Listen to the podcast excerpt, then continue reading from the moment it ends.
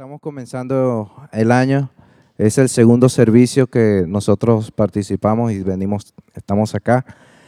Y como un nuevo año que empieza, Dios nos da cada día, cada momento, una nueva oportunidad para empezar de nuevo, para ayudarnos, para fortalecernos.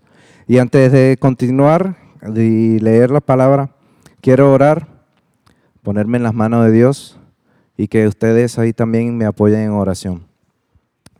Señor, gracias te doy porque en esta mañana, grupo de tus hijos, estamos aquí reunidos, como dice en el Salmo 100, Señor, entrando por tus puertas con acciones de gracias y por tus atrios con alabanza, venimos a alabarte y adorarte. Y en esta mañana, Señor, que tú seas dándome la sabiduría, el entendimiento, Señor, dándome palabra para expresar lo que tú quieres por medio de lo que tengo acá que tú me diste, Señor. Y una vez más, estoy en tus manos, Señor, barro quiero ser. Úsame, Señor, y que pueda tocar las vidas y tú puedas tocar los corazones de las personas acá presentes. En nombre de Jesús, amén.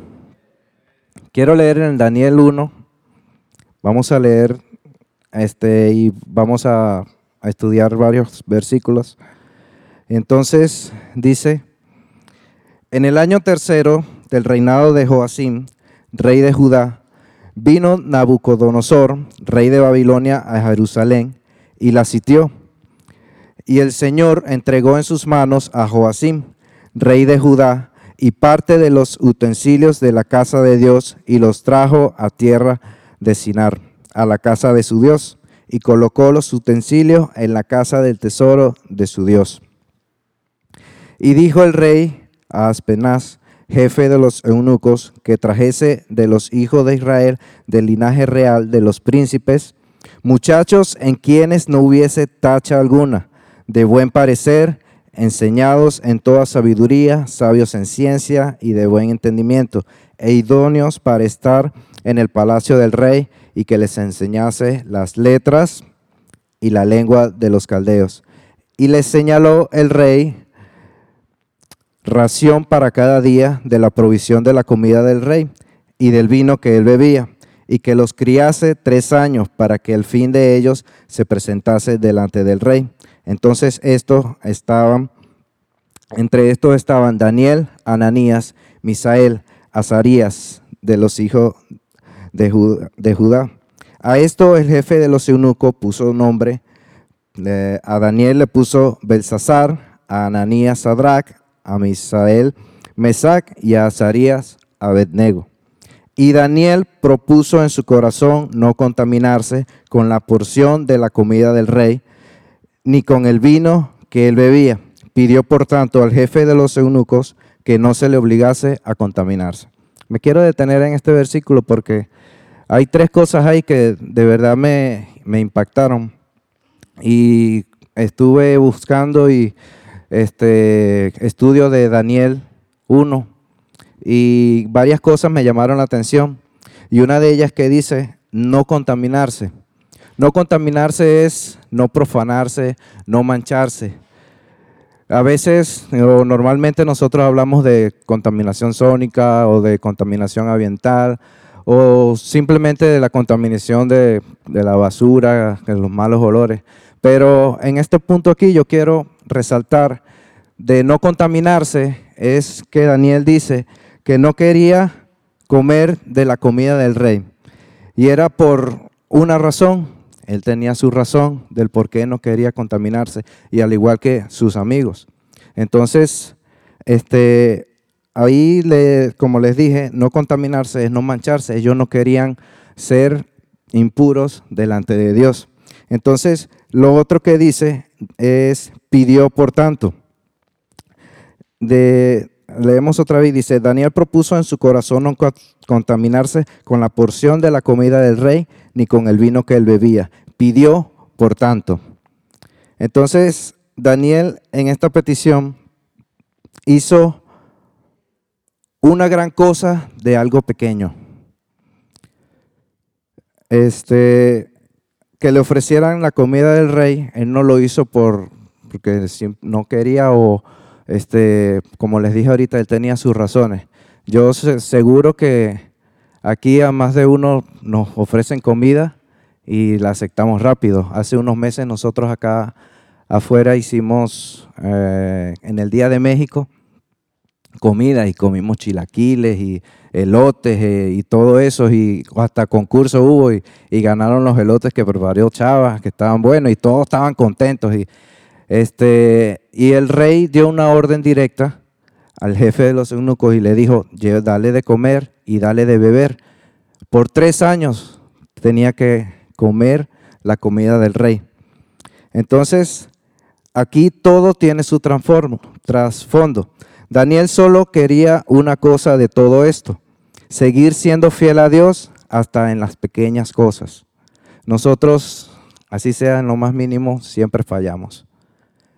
Por cualquier circunstancia, cualquier cosa, siempre decimos una mentira, le hablamos mal a nuestro hermano, a veces hasta somos hipócritas y me disculpan la palabra, este, pero a veces somos así que no queremos saludar a un hermano y nos vamos por otro lado, o simplemente, ah, hermano, este hermano sí me cae mal. Entonces, este, tenemos que ser siempre fuertes, tenemos que ser siempre, estar con Dios, así sea en las pequeñas cosas. Y este, significativamente lo de la comida, que no quería por no contaminarse, en el estudio que busqué decía que la raíz del pecado se remonta hacia el comer el fruto prohibido. Nos vamos un poquito a Adán y Eva en el principio cuando ellos estaban en el Edén. Dios le dijo que podían comer de todo lo que estaba ahí. Pero le dijo, de un árbol, de un fruto no vas a comer. Pero vino Satanás en forma de serpiente, convenció a Eva, Eva convenció a Adán, y todos por ahí dicen comentarios de que por culpa de, la mujer, por culpa de ah, que las peleas siempre la ocasiona la mujer, pero no es así, pues. Este, eh, aquí nos, vamos a lo que les hasta acabo de decir, este, volviendo al punto uno de no contaminarse. Daniel y sus amigos tenían sus razones de por qué no querían la comida del rey y de por qué no querían contaminarse. Una de las cosas es que si leemos el Daniel, los que saben la historia, a ellos los sacaron de su tierra. Y mientras los llevaban, a ellos se les desgastó su ropa, sus sandalias, porque caminaron por mucho, mucho tiempo y llegaron a Babilonia.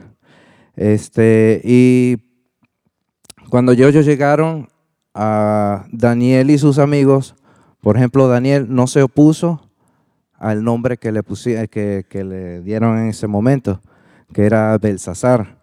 Él no se opuso porque él sabía quién era él. Es como que yo me vaya a otro lugar y me cambien el nombre. Y en vez de Javier, no, tú te vas a llamar Juan. Pero en mi interior y en mi conocimiento, yo sé que yo soy Javier. Así igual pasaba con Daniel. Él sabía quién era él, no le importó el nombre que le cambiaron. Al igual también le mandaron a estudiar eh, letras, todo literatura babilónica. Y él no se opuso tampoco a esas enseñanzas porque él sabía en quién creía. Él sabía todo, porque, ah, por ejemplo, yo desde pequeño, uno dice, no, no, yo, yo nací eh, cristiano. No, no naciste cristiano.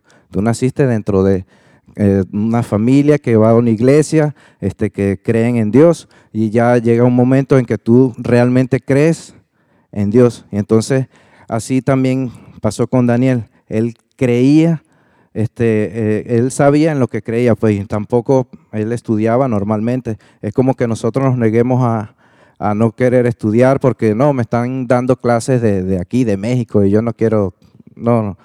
Simplemente era eso, pero hablamos es de la comida del rey. Eh, y él, con sus, junto con sus amigos, no querían comerlo, era porque al hacerlo iba a ser como una desobediencia directa de la palabra de Dios, porque Daniel y sus amigos sabían que esa comida y esa bebida era consagrada u ofrecida a los dioses.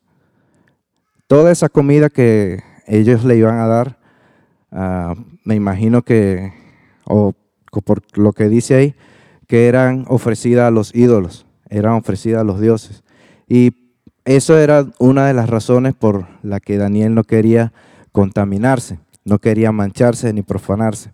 Entonces, Daniel pidió, por tanto, y acá él hizo una decisión muy valiente, especialmente cuando pensamos de todas las razones del por qué era una decisión difícil de hacer. Pararse al frente cuando nosotros nos dicen algo es, ah, es bien difícil y el jefe dio una orden que le mandaran. El rey Nabucodonosor en, en Jeremías, creo que el 29, el 39, dice que el rey era muy, muy malo. Era muy, este, siempre castigaba, dice que a los gobernantes le quitaba la cabeza, este, eh, ¿cómo es? Le sacaba hasta los ojos, los quemaba. Entonces el rey Nabucodonosor era malo. Y ellos estaban como que mm, a la merced del rey, del, perdón, del jefe de los eunucos. Él, él pudo haber dicho, no, yo no te voy a dar de la comida. Tú vas a comer lo que yo te digo. Si no quieres comer, muérete de hambre o simplemente te llevo ante el rey, ante las autoridades y, que te degollen, que te quiten la cabeza. Porque ese era el castigo. Entonces,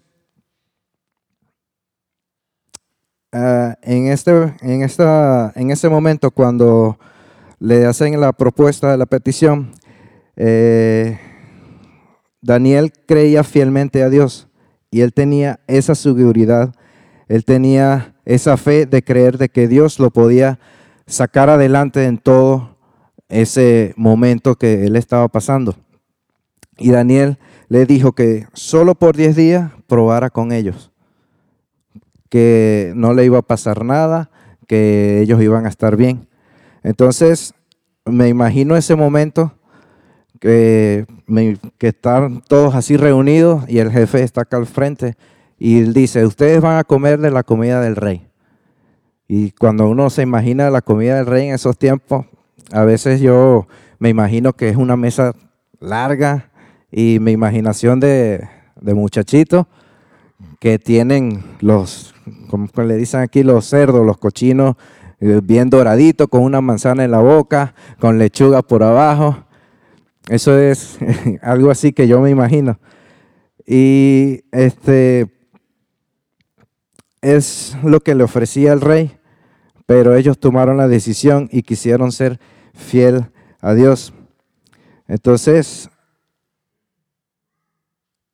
lo que le digo que a veces me imagino qué cara pondría en el momento que, por ejemplo, si Daniel estaba ahí y le dice, hey, yo no quiero comer la comida que ofrece el rey, yo no quiero contaminarme. ¿Qué cara pondría el jefe? A veces en nuestros trabajos, ah, ¿qué caras ponemos cuando nos mandan a hacer algo? Gracias a, Eloy, yo estoy ahí en el, en el Hotel Villa Marina. Cuando yo empecé a trabajar en el horario de la mañana, me iba bien y Eloy me dijo, oye Javier, ah, vas a conocer al señor Leo, el dueño del hotel, él es una buena persona y, y, si tú te portas bien con él, se porta bien contigo. Y tiene que ser así, pues. Siempre tenemos que ser en nuestros trabajos íntegros, tenemos que ser este, bien portados porque somos cristianos, tenemos a, Dios en nuestro corazón y es algo que tenemos que reflejar. Y así lo he hecho, pues me he portado bien y gracias a Dios también el Señor Leo se ha portado bien conmigo. De vez en cuando llama y, me dice, este, Javier, agarra esto para que te tomes un café o para que te tomes una soda. Y no es gran cantidad, pero por lo menos es el gesto. Es la, ¿cómo es? Dios pone gracia en me, eh, delante de las, por ejemplo, Dios pone gracia en mí para este, quedar bien con, el señor Leo. Entonces, este, uno se siente bien, bien fortalecido porque te toman en cuenta.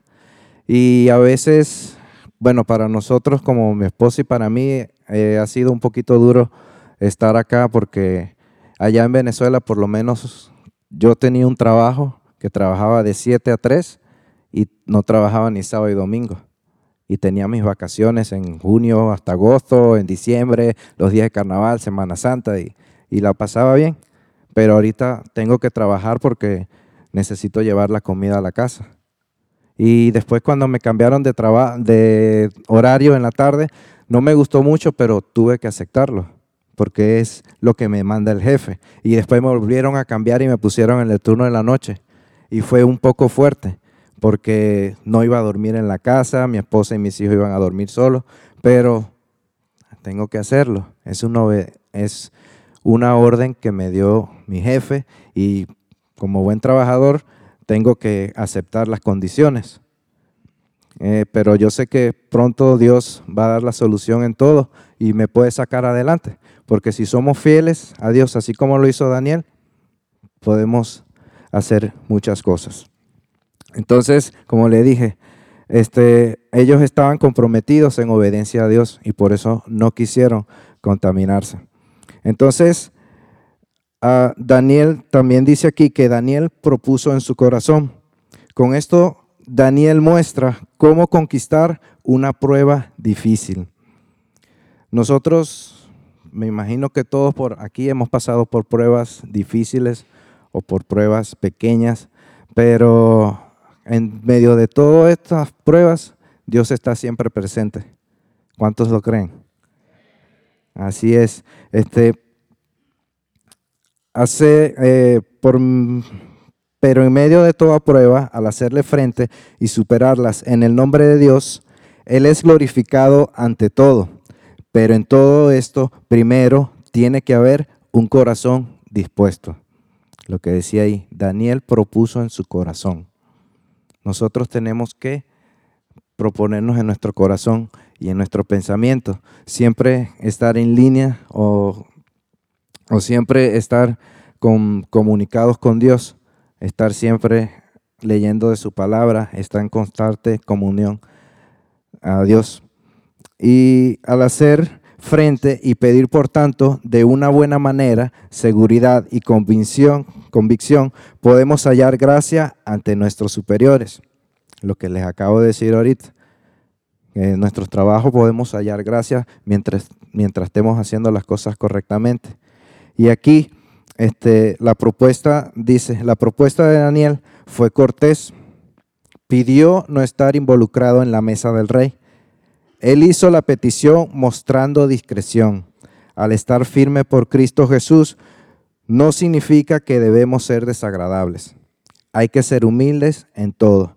Y, los, y Daniel y sus amigos sabían que esa decisión de no comer podía costarle hasta la vida, pero aún así ellos estaban dispuestos, dispuestos a aceptar cualquier castigo, dispuestos a aceptar cualquier cosa que les pudiera mandar a hacer el rey o mandar el jefe de los eunucos. Pero ellos dispusieron en su corazón no contaminarse y por eso fueron puestos en gracia delante del jefe y delante del rey. Y eh, al hacer eso, ellos me imagino que pensarían en todo lo que, lo que pasaron desde que lo sacaron desde su tierra. Dirían, bueno, una vez más vamos a, enfrentar otra prueba y vamos a, a decirle, no, yo no quiero contaminarme. Y como les dije ahorita, podemos en cualquier falla, cualquier eh, cosa pequeña, podemos fallar, pero creemos en un Dios que hace todo posible. Todo lo imposible lo puede hacer posible. Dios va con nosotros, como lo cantamos a veces aquí, que dice, si Dios es con nosotros, ¿quién pues contra nosotros? Y en Cristo Jesús siempre tenemos victoria, porque Él va al frente de nosotros como poderoso gigante. Así que si tú lo crees, aplaude fuerte al Señor.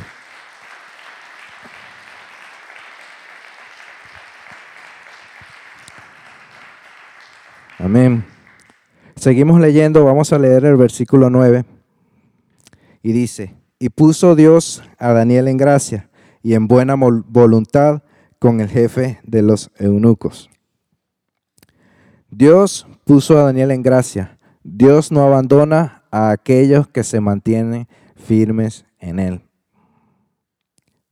Si siempre estamos en comunión con Dios, como lo dije ahorita, siempre vamos a tener, tenemos que tener esa seguridad. Como dice, si tuviera fe como un grano de mostaza, le dirías a la montaña, muévete y se movería. Pero a veces ni esa pequeña fe tenemos. A veces somos incrédulos y a veces no creemos lo que Dios puede hacer.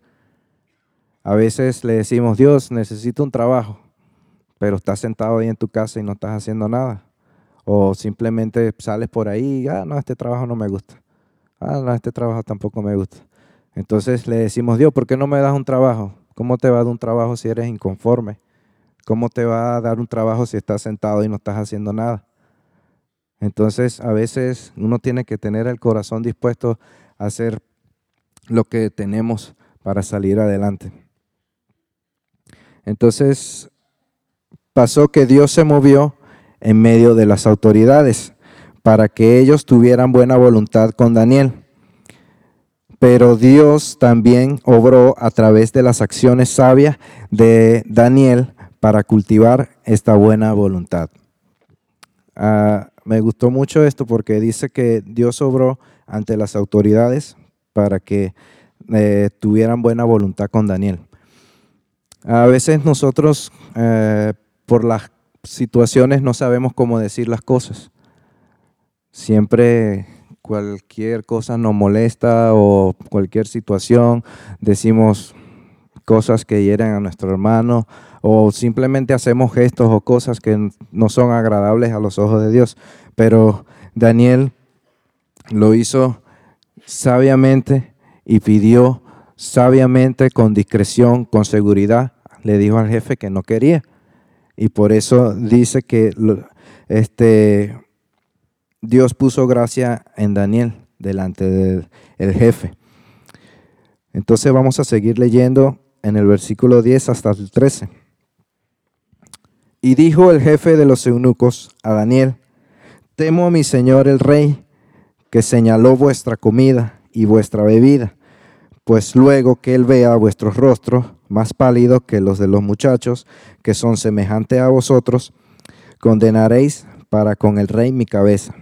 Entonces dijo Daniel a Melzar, que estaba puesto por el jefe de los eunucos, sobre Daniel, Ananías, Misael y Azarías, te ruego que hagas la prueba con tus siervos por diez días y nos den legumbres a comer y agua a beber. Compara luego nuestros rostros con los rostros de los muchachos que comen de la ración de la comida del rey y haz después con tu siervo según tú veas. Ah, me imagino que el jefe de los eunucos este, tuvo temor. Él tendría miedo por lo que Daniel estaba proponiendo. Pero como había dicho anteriormente, el jefe era el jefe y él podía hacer lo que él quería. Al hacer, Daniel, al hacer la propuesta al jefe, claramente le dijo, temo a mi Señor, que los vea así con caras pálidas y flacos, y que me condene y me corten la cabeza. En el estudio que busqué dice, Daniel sugiere un plan al jefe, viendo a través de los ojos del siervo y se dirigió, se dirigió hacia sus preocupaciones. Daniel no dejaría que el jefe de los eunucos pagara el precio de lo pedido. En todo Daniel estaba dispuesto, dispuesto a probarse a sí mismo y probar su fe en Dios. Entonces Daniel se estaba cuidando él, pero también estaba cuidando al jefe. Él, este, al decir que no, lo hizo sabiamente y el jefe vio su corazón, el jefe vería este, en lo que él creía y diría, ok, vamos a hacerlo. Entonces ah, se cumplió lo que, lo que pidió Daniel. En este sentido podemos decir que Daniel hizo un compromiso piadoso y sabio con el jefe de los eunucos. En verdad no se comprometió en una manera impiadosa, pero sí se mostró en la sabiduría como dice Santiago 3:17, que se lo voy a leer, pero la sabiduría que es de lo alto es primeramente pura, después pacífica, amable, benigna, llena de misericordia y den buenos frutos, sin incertidumbre ni hipocresía. Eh, ¿Cuántos hacen todo eso que dice ese versículo? Ninguno, ¿verdad? Porque es difícil. A veces no somos pacíficos, no somos amables, no somos puros, no tenemos misericordia a veces con nuestros hermanos. Y aquí lo que hizo Daniel fue bastante, fue valiente, siguiendo la obediencia de lo que Dios manda. Y así tenemos que ser nosotros, tenemos que ser obedientes y tenemos que siempre responder a lo que Dios manda. Por ejemplo, cuando el pastor me dijo que predicara, que me quedé así todo, él me dijo, si me dices que no, le está diciendo no a Jesús. Obviamente no le voy a decir que no, pero eh, uno se pone en una situación bastante, no difícil pues, pero es una prueba y yo sé que es una orden de Dios de que yo esté aquí predicando en esta mañana. Y de verdad estoy muy contento porque puedo compartir con ustedes algo de lo que yo puedo sentir en mi corazón y de algo que me gusta en la, en la Biblia. Entonces, ah, leímos que también Daniel pidió comer legumbres y agua a beber. Básicamente esto es una dieta vegetariana. Nosotros ya pasamos el 24, pasamos el 31 y siempre, ya estoy gordito, ya empieza enero, empezamos una nueva, una nueva, como una nueva dieta. Gracias a Dios porque Dios provee y con tiempo nosotros, la familia, este, reunimos para comer bien el 24. Mi esposa y yo y mis suegros teníamos como tres años, algo así, que no comíamos la comida típica de, Venezuela. Y no la voy a explicar porque me voy a extender mucho y no vamos a hablar de comida. Este, pero comimos, allá le dicen ayacas, este, pan de jamón, ensalada y comimos bien y disfrutamos un rato y también el 31 en nuestra casa también reunimos y pudimos hacer parrilla, ah, carne asada que ustedes le dicen acá. Este, todo lo que tiene que ver con carne asada, comimos bien y gracias a Dios porque Él da la provisión y a cada uno de ustedes también le da la provisión y no, no le falta la comida en su casa ningún día. Pueden comer sus tres comidas al día. Hay algunos que comen dos o a veces uno Allá en Venezuela había personas que ni siquiera una vez al día comían, sino comían cada dos o tres días. Y era una situación difícil. Y aquí nosotros podemos ver que Dios siempre este, nos da y nos provee para tener el alimento en la casa. Amén. El ayuno básicamente no es dejar de comer.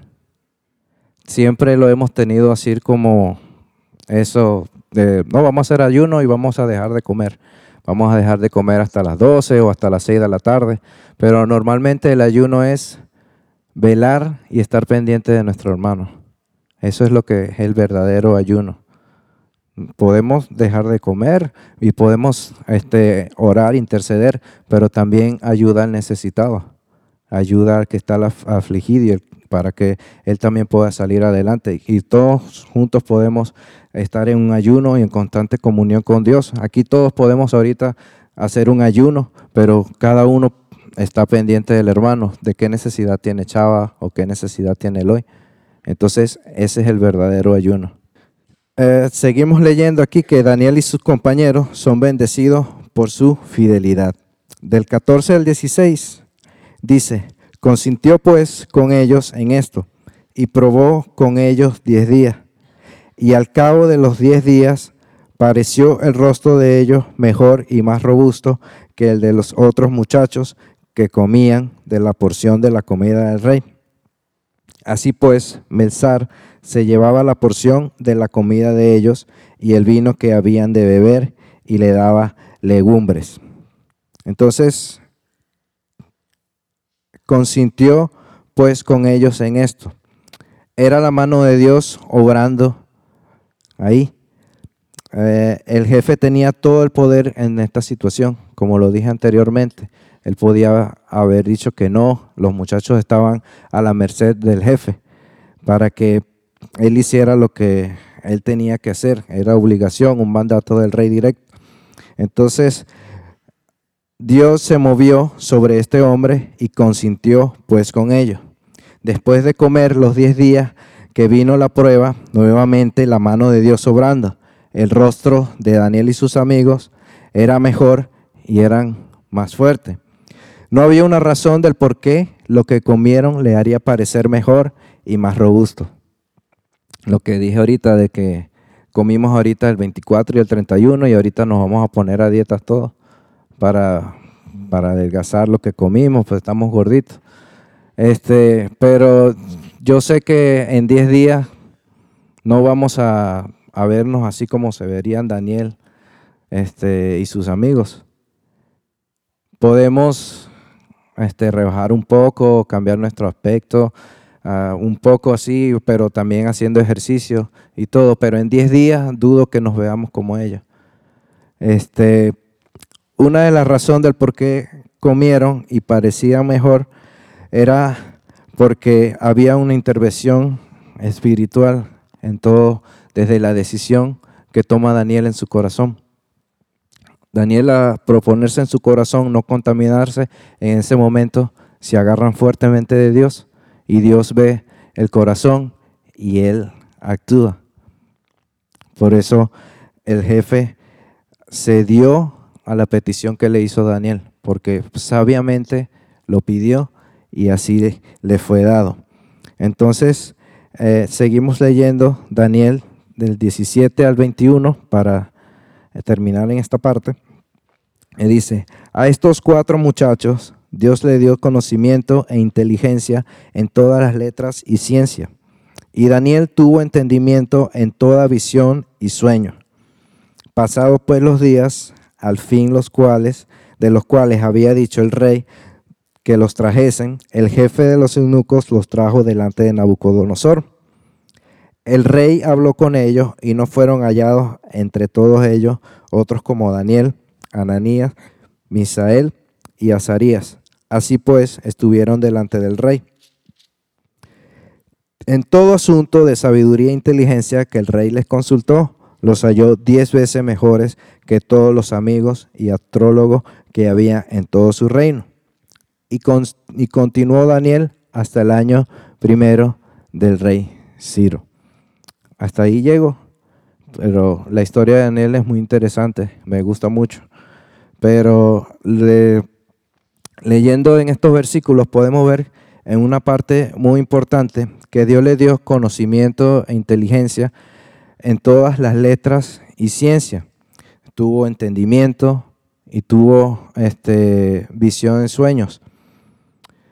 Pero no se le debía a lo que eh, a la dieta que ellos comieron, sino desde un principio por eh, lo que le dije, Daniel sabía en lo que él creía.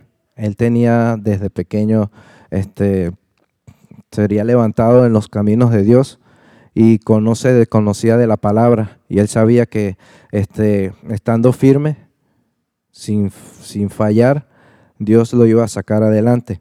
Entonces, la clave de todo esto fue ciertamente espiritual. Estos cuatro muchachos judíos se dieron a sí mismos al Señor de una manera notable y por eso Dios los bendijo de una manera muy buena. Fueron bendecidos, fueron hallados diez veces mejor en toda eh, contra entre los magos, los astrólogos, como dice aquí. No había otros como ellos. Ellos eran más parecidos, bien parecer, y ellos fueron los escogidos. Y entonces, eh, como dice aquí, lo vuelvo a decir, no fueron hallados entre todos ellos otros como Daniel, Ananías, Misael y Azarías. El rey los halló hasta diez veces mejor que todos los magos y astrólogos que habían en su reino. Aunque ellos estaban en Babilonia con estudios de literaturas y religión babilónica, lo más importante fue que permanecieron firmes, fieles a Dios. Entonces, al ver que ellos fueron aceptados, fueron puestos en gracia, me imagino la cara de alegría que ellos pondrían porque después de todas las pruebas que ellos pasaron, fueron encontrados diez veces mejor y todo fue porque Dios los ayudó. Dios nunca los abandonó. Dios estuvo con ellos en todo momento porque ellos estaban dispuestos. Desde un momento dijeron no, porque sabían que esa comida, ese vino que, comían, que estaban iban a repartir, era ofrecida eh, a los ídolos. Nosotros oramos por los alimentos y los bendecimos, pero en ese momento ellos decidieron que no y le dijeron al, al jefe, yo quiero legumbre y agua. Y ya tú vas a ver que vamos a estar bien y por 10 días y después así continuaron. Y para terminar, quiero ah, que en Mateo 25, Mateo 25, 14, versículo 14. No voy a leer todo porque yo me quiero concentrar en en una palabra, en un versículo. Y lo vi muy, este, ¿cómo se dice? Muy, muy relacionado con lo que pasó Daniel. Les voy a resumir un poco la historia, la parábola de los talentos. Jesús le hablaba a las multitudes en parábolas para que ellos pudieran entender. Y en esta parábola de los talentos también me identifico mucho y dice, porque el reino de los cielos es como un hombre que yéndose lejos llamó a sus siervos y les dijo, a ti y le iba a dar talentos conformes a como ellos tenían capacidad. A uno le dio cinco, a otro le dio dos y a otro le dio uno. Entonces les dijo, vayan y multipliquen.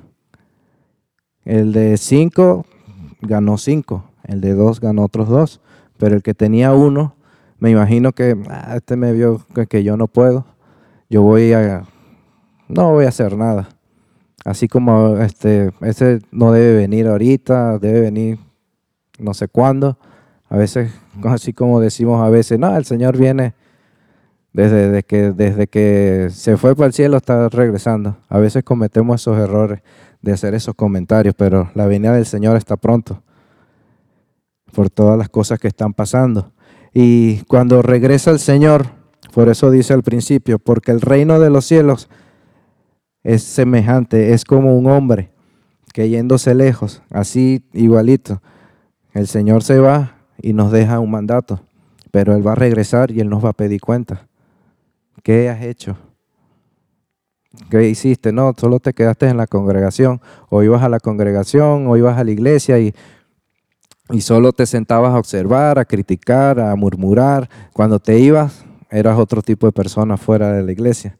No eras, no das tu testimonio como es. Entonces, cuando regresó este señor y le pidió a sus siervos, el, al que tenía cinco, le pidió sus y se los entregó. Este, no voy a seguir más hasta allá porque quiero enfocarme al, del que habla el de los cinco talentos y el de los dos, porque el del uno dice siervo inútil. Y yo me considero que no soy un siervo inútil, pero no quiero llegar hasta ahí porque quiero, eh, como les dije, enfocarme en dos versículos que, son, que es uno solo. Cuando dice que, y llegando el que había recibido cinco talentos en el 20, trajo otros cinco talentos diciendo, Señor, cinco talentos me entregaste, aquí tienes he ganado otros cinco talentos sobre ellos. Y este es el versículo que a mí me llama la atención y me agarro de ese versículo.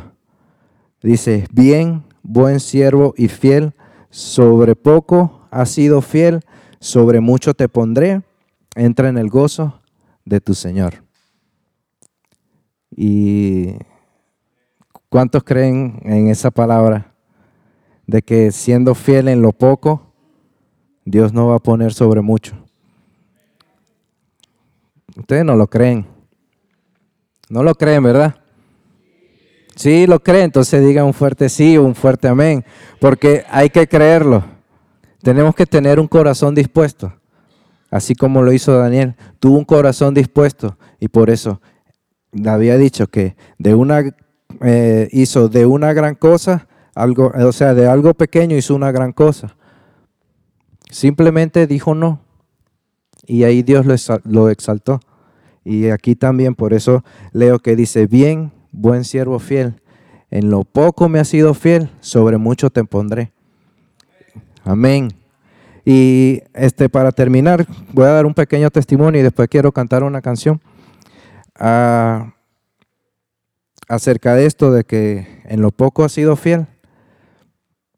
Allá en Venezuela, este, yo tuve varios trabajos que no fueron gratos, no fueron que, la gran cosa de que yo quería estar ahí. Este, trabajé en una tienda que vendía juguetes y ropa y trabajé era en el depósito moviendo cajas. Después pasé un poquito, subí un poquito de estatus porque subí, trabajé en un concesionario de la Chevrolet, trabajé en el área de repuesto, pero también estaba en el almacén, pero era otra cosa, era diferente. Y después este, por la situación que pasó en Venezuela, de que no habían, este, por la economía y todo eso, el concesionario Chevrolet iba a cerrar y amenazó con irse. Y yo fui uno de los que salió. De, me dijeron, no, tú no tenemos para pagar el personal, tú sales.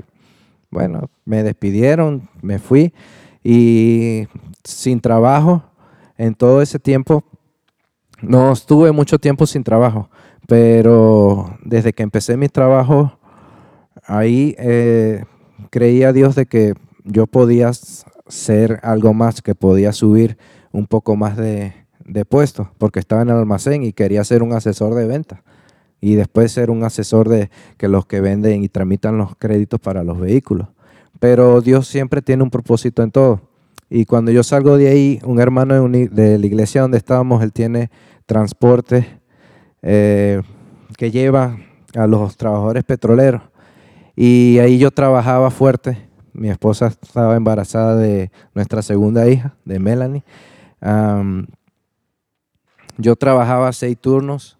Por ejemplo, entraba a trabajar a las 12 y salía a las 5 de la tarde. Después a las 9 y llegaba a las 2 de la mañana a la casa. Salía a las 5 y llegaba a las 10. Y después así lo hacía por seis turnos corridos y no descansaba a veces, no, no podía asistir a la iglesia, siempre tenía que estar cuadrando horas con otras personas, pagarle para que ellos pudieran cubrirme la...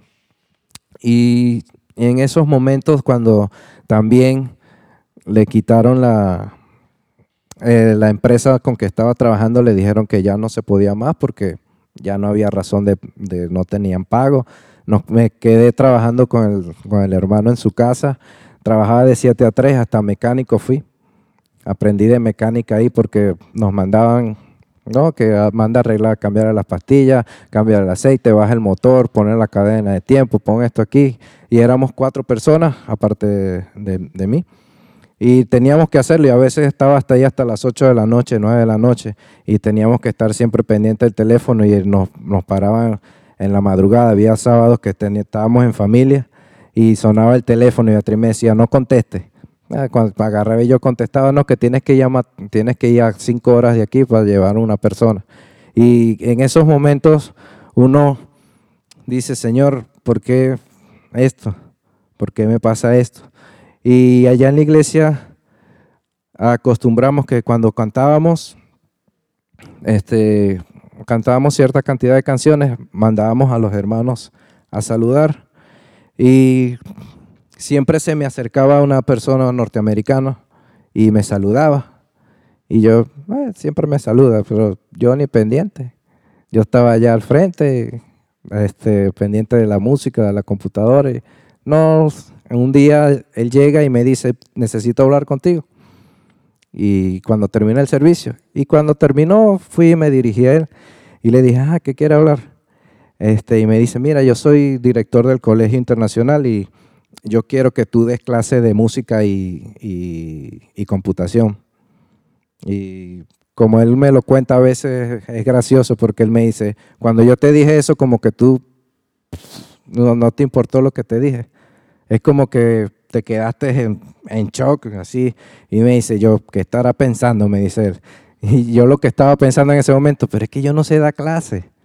¿Qué voy a estar dando yo clase de música? Me han dicho que en la iglesia que dé clase de música y he dicho que no porque no sé dar clase. No es mi, de, ¿cómo es?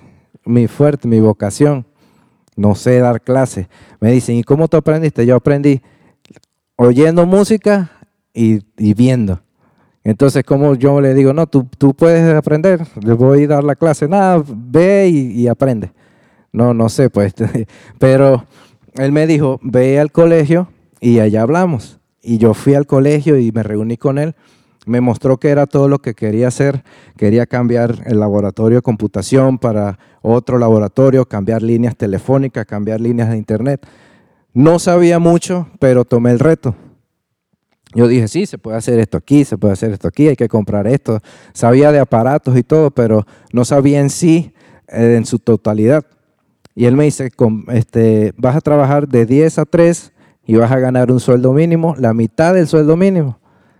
Y yo me quedé así como que, mm, no, este, bueno, déjeme hablar con mi esposa y le digo, para hacerle un poquito más corto y para que más o menos entiendan, allá en ese tiempo, como en el 2015, 2016, el sueldo mínimo era 4.500 pesos.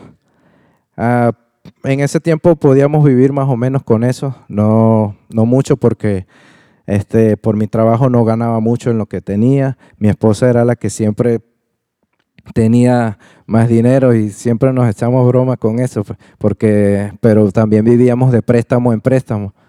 Ella trabajaba en una universidad del gobierno y tenía la ventaja de pedir prestado siempre. Cada mes pedía prestado y a veces no teníamos ni para la inscripción de Oliver su mensualidad o para comprar uniforme y pedíamos prestado y pedíamos después prestado para pagar este préstamo y así vivíamos. Y en ese tiempo, cuando él me dijo, vas a ganar tanto, me dice, eh, yo en el antiguo trabajo ganaba 4.500 más 2.500 de un bono alimenticio, serían 7.000. Y entonces me dice, mitad del sueldo eran 3 mil. Yo dije, por un mes yo voy a trabajar por 3 mil, yo no voy a trabajar por 3 mil. Entonces me dijo, al otro día 20. Y hablamos. Entonces cuando yo llego y me siento al frente de él, él tenía el contrato. Y yo le dije, mire, sabe que yo estoy trabajando aquí, estoy ganando tanto y aquí voy a trabajar. Está bien medio tiempo, me da tiempo para hacer varias, pero no puedo trabajar por la mitad del sueldo mínimo, eso no me va a dar entonces me dice, ve el contrato. Cuando yo veo el contrato, él me dice también, fue gracioso verte la cara, porque no reaccioné. De verdad que fue una impresión este, al ver eso escrito en el papel y yo dije, tantos números. Este, yo pensaba que el sueldo mil me iba a pagar tres mil. No, iba a ganar casi 22 mil pesos por mes Aparte, eso es la mitad del sueldo mínimo en el colegio. Y yo le dije, ¿dónde firmo? Rapidito, pues, porque eh, era, yo dije, bueno, aquí vamos a salir adelante en todo, después de tantas pruebas y tantas luchas, vamos a salir adelante. Y yo le dije que sí. Y también él me dice, cuando ya me iba, él me dice, ¿te puedo bendecir? Y yo, sí, claro, para mí bendecir es que me van a poner la mano y van a orar por mí. Entonces me dice, ¿te puedo bendecir? Y yo me puse así. Yo tenía un bolsito y él, me abraza y a tratar de abrir el bolsito y yo, yo lo veo que y cuando volteo así, me entregó una paca de, de 10 mil este, en puros billetes de 100. Y yo me quedé, ¿y esto? Esa es la bendición, acéptala. Y yo, wow. Me fui, llamé a mi esposa y le dije, le conté, mira, voy a ganar tanto. Y cuando llegué a la casa le enseñé el dinero. Ese día nos fuimos con mi suero, comimos hamburguesa, nos quedó dinero, compramos ropa, compramos de todo. Y fue algo bastante. Pero no termina ahí. Mientras estaba trabajando, él me dice, mira, aparte de tu sueldo, nosotros pagamos un bono porque nosotros hacemos una nivelación, porque allá se maneja el dólar, pero mm, como un mercado negro. Aquí el dólar podemos comprar, cambiarlo por 18 pesos. En ese tiempo, allá un dólar era 500 pesos. Entonces, el colegio pagaba en dólar, pero te hacía la conversión a ese, a ese monto. Entonces, yo iba a ganar 90 dólares por este, por 400, por decirle así, eran veintitantos mil pesos al mes. Pero entonces él me dice, pero lo que te resta vas a ganar, eh, que tu bono va a ser de 36 mil. Entonces, aparte de los esos 36 mil, vas a ganar esto, 23. Y yo me quedé así como que también fuera de, onda, como dicen aquí, porque era bastante dinero. Y yo le dije, Beatriz, Dios es bueno, porque en lo poco que hemos sido fiel, no me han puesto sobre mucho. Y gracias a Dios porque trabajé tres años ahí y ese hermano, él ha venido para acá, di un testimonio hace un tiempo, eh, hace un año más o menos, este, porque él me vio que yo era persona humilde y todo, yo, no, o sea, siempre fui tranquilo y este, él me adoptó. Él me dijo, quiero adoptarte, quiero que seas como otro, quiero que seas un hijo más para mí. Él tiene uno este, biológico y otros dos adoptados también, pero yo soy el, el tercer adoptado. Este, y él fue el que nos movió a que nosotros salgan, de, nos decía, tienen que salir del país. Allá él nos compró carro y siempre con lo que ganaba, yo ganaba bastante dinero que nos, comprábamos comida, le comprábamos comida a mis suegros, a veces este, ayudábamos a mis papás y todavía nos quedaba para salir a comer y comprar y hacer todo. Tenía una buena posición. Este, y aquí yo di un testimonio de que también él nos ayudó. A, él fue el que nos compró los pasajes para venirnos para acá. Y el año pasado él me dijo, yo no quiero que tú andes a pie. Yo no quiero que tú te estés montando con tu familia en un autobús. Y agarró y de un dinero que él tenía, toma, compra un carro. Y gracias a Dios tengo un carro, me salió bien, este, y le doy la gloria y la honra a Dios porque, como dije ahorita, en lo poco que nosotros fuimos fiel, Dios nos ha puesto sobre mucho. Amén. Quiero que se pongan sobre sus pies. Y ahí donde está, quiero que cierres tus ojos y comiences a